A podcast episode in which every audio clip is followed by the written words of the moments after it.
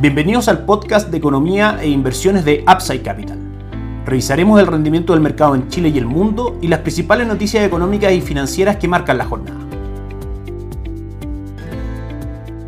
Muy buenos días, ¿cómo están ustedes? Miércoles 9 de septiembre de 2023, soy Ramiro Galeano, fundador de Upside Capital. Les doy la bienvenida a otra edición más de mercados en Upside Capital. Repasamos la noticia más importante para el mercado local durante la semana en cuanto a cifras macroeconómicas. Ayer se va a conocer una nueva encuesta de expectativas económicas por parte del Banco Central, donde se dan dos grandes cambios respecto a la encuesta anterior. Lo primero es que caen las expectativas inflacionarias al mes de diciembre de 2023 al 4%, desde el 4.1% mostrado por la encuesta anterior. Y en cuanto a tasa de política monetaria, hay un alza en la tasa de política monetaria esperada a diciembre del 7.5% al 8% en esta encuesta. Finalmente, lo que está claro si es que vemos las proyecciones, por ejemplo, de tasa de política monetaria a 35 meses plazo al 4% y de inflación a diciembre del 2024 del 3%, es que ambas variables importantes para el mercado de renta fija mantienen una tendencia absoluta y totalmente bajista que beneficia el comportamiento de los bonos y las acciones. En primera instancia, una tasa de política monetaria crea condiciones más expansivas para la economía y eso claramente es un incentivo, mayor dinamismo del sistema económico, mayor gasto de las personas, mayor utilidad de las empresas, alzas en el precio de sus bonos y sus acciones. Por otro lado, la caída en la tasa de política monetaria impulsa la baja a las tasas de mercado que cuentan el valor de los bonos, haciendo que el precio de los bonos suba, es decir, la relación es inversa. Cuando cae la tasa de política monetaria o la tasa de descuento del mercado, el valor de los bonos tiende a subir y eso por supuesto hace subir el valor de cuota de los fondos que invierten en ese tipo de bonos. Básicamente la relación simple es ante una caída de tasa de política monetaria se producen ganancias de capital en los fondos mutuos de renta fija para los inversionistas. Vamos con la revisión del mercado local. El IPSA ayer cerró con un upside del 0.12%, 5.886 puntos fue lo que marcó al cierre de la jornada. Hoy día en nuestras pantallas el IPSA cae levemente un 0.09%, en general con poca volatilidad durante estos días. Las acciones más transadas son la DAM que sube un 0.74 Sogimich B que sube un 0.38 y Norte Grande que cae un 0.8%. El retorno en los últimos 30 días del índice es del menos 5.29% y durante el año mantiene todavía un buen retorno bastante atractivo en los nueve meses que llevamos del año del 11.87% respecto a mediciones históricas de comportamiento de este índice. El retorno de nuestra recomendación de inversión en este tipo de activos y todo es que Chile Equity es un retorno durante el año del 8.06%, levemente por debajo del rendimiento del índice, lo cual es poco frecuente que ocurra, dado que el track record del fondo versus el comportamiento del índice es bastante positivo hacia el fondo. En cuanto a renta fija, nuestro fondo base y dinámico mantiene un retorno del 5.59% en lo que va del año y un 0.49% durante los últimos 30 días, con retornos relativamente lentos, esperando que el mercado descuente mejores condiciones para la renta fija. Una de estas puede ser la lectura del IPC de Estados Unidos, que vamos a revisar en algunos instantes más, y lecturas y más que inflación que vaya mostrando en Chile una menor actividad económica que permita que el Banco Central rebaje la tasa de política monetaria con aún más fuerza. Una caída en el cobre también puede ser un factor interesante en ese sentido. Por mientras, Itaú Performance Money Market mantiene un retorno sólido durante el año del 7.14%. Por parte de las carteras de conservación de capital de Principal AGF, otro de nuestras alianzas estratégicas para distribución de fondos, cartera de conservación de capital a 6 meses con retorno del 7.01% y cartera de de capital a 18 y 36 meses ya con ponderaciones de renta fija un poco más fuerte, la de 6 meses solamente Money Market con retorno del 6.26 y 4.71%. Dólar peso ayer cierra en 895 con un upside de 2 pesos durante la jornada de ayer, hoy día en 891,60 marcan sus cotizaciones tocando máximos durante el día en 898. El movimiento es principalmente impulsado por la publicación de los datos de IPC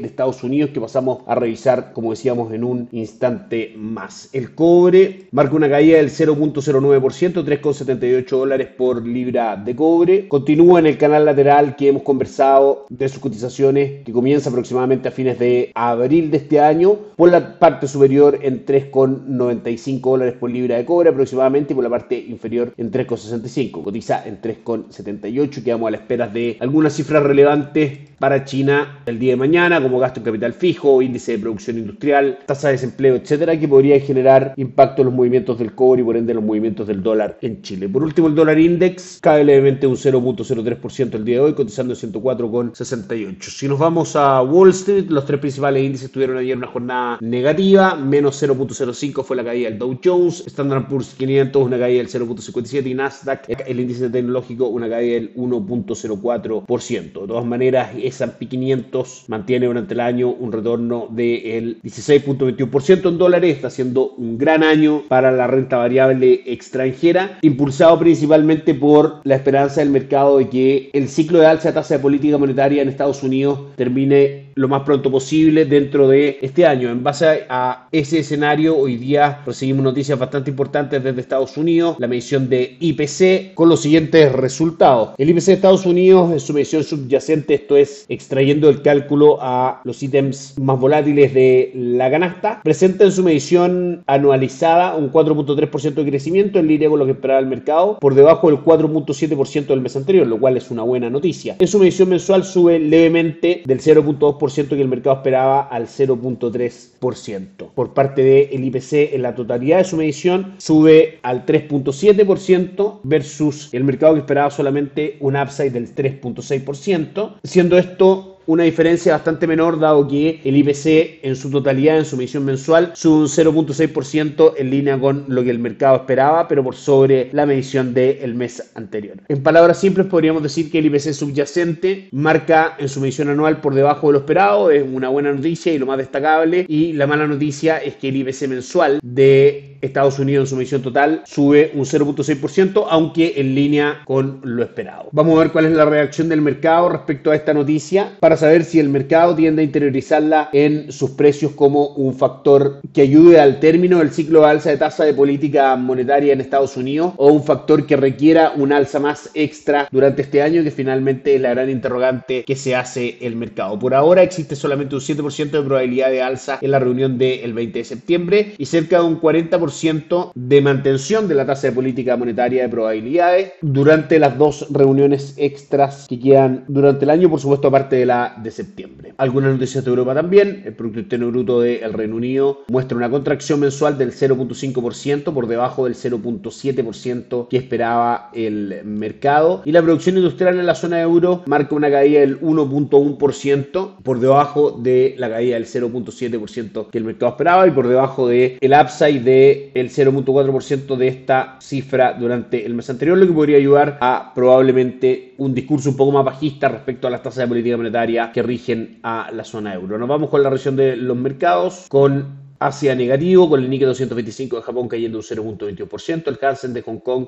retrocediendo levemente un 0.09% y el índice de Shanghai con retrocesos del 0.45%. En Europa, el DAX alemán cae un 0.45% y el Eurostock 600 un 0.47%, con el resto de las plazas bursátiles del Reino Unido, Francia, Milán y Madrid, todas en terreno negativo aunque ninguna con una pérdida mayor al menos 0.5%.